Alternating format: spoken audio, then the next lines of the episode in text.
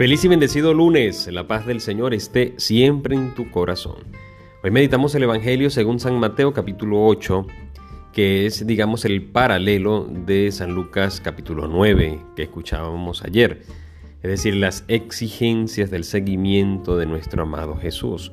Y vamos a encontrar una frase que puede llamar la atención cada uno de nosotros y es que deja que los muertos entierren a sus muertos. Resulta que en la Biblia existe algo llamado logia, que son los discursos propios del Señor, y que si son varios discursos se les llama logion. Y esto nos va a nosotros a permitir descubrir, comprender ciertas, eh, ciertos pasajes de la Biblia, porque estas frases son como refranes propios de la época, propios de Jesús lo que nos lleva a decir, a llevar un contexto no literal. No se trata de enterrar físicamente eh, a, los familiares, sino que voy a esperar a enterrar porque eh, estaríamos quedándonos en el mero eh, plano, digamos, físico. Y, y, estas frases, esta logia, estos discursos o refranes que vienen del Señor, son mucho más profundos. Por lo tanto, según la Biblia de Jerusalén, esto de hablar de los muertos habla también de la muerte espiritual.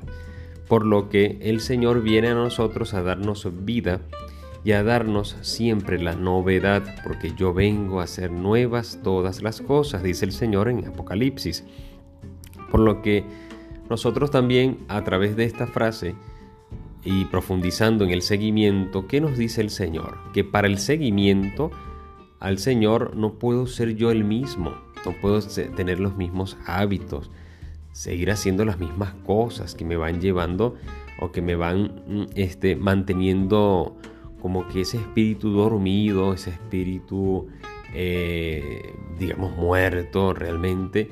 No, no, para el Señor hace falta un cambio de vida, una disposición una opción por la vida más allá de la muerte, un cambio de verdad, no solamente de pensamientos, sino de actitudes que vienen de lo profundo del corazón.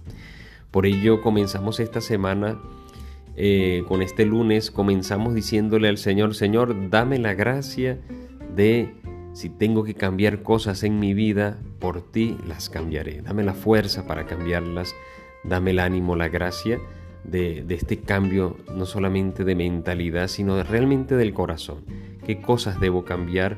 Y estoy dispuesto a cambiarlas. Como dice nuestra Madre la Virgen María, hágase en mí según tu voluntad, pues decirle hoy al Señor, también yo quiero seguirte, hágase en mí según tu santísima voluntad. Que tengas un feliz comienzo de semana y Dios te bendiga y te guarde. En el nombre del Padre y del Hijo y del Espíritu Santo. Amén. Recuerda, ora, ten fe y escucha que el Señor ya te está hablando.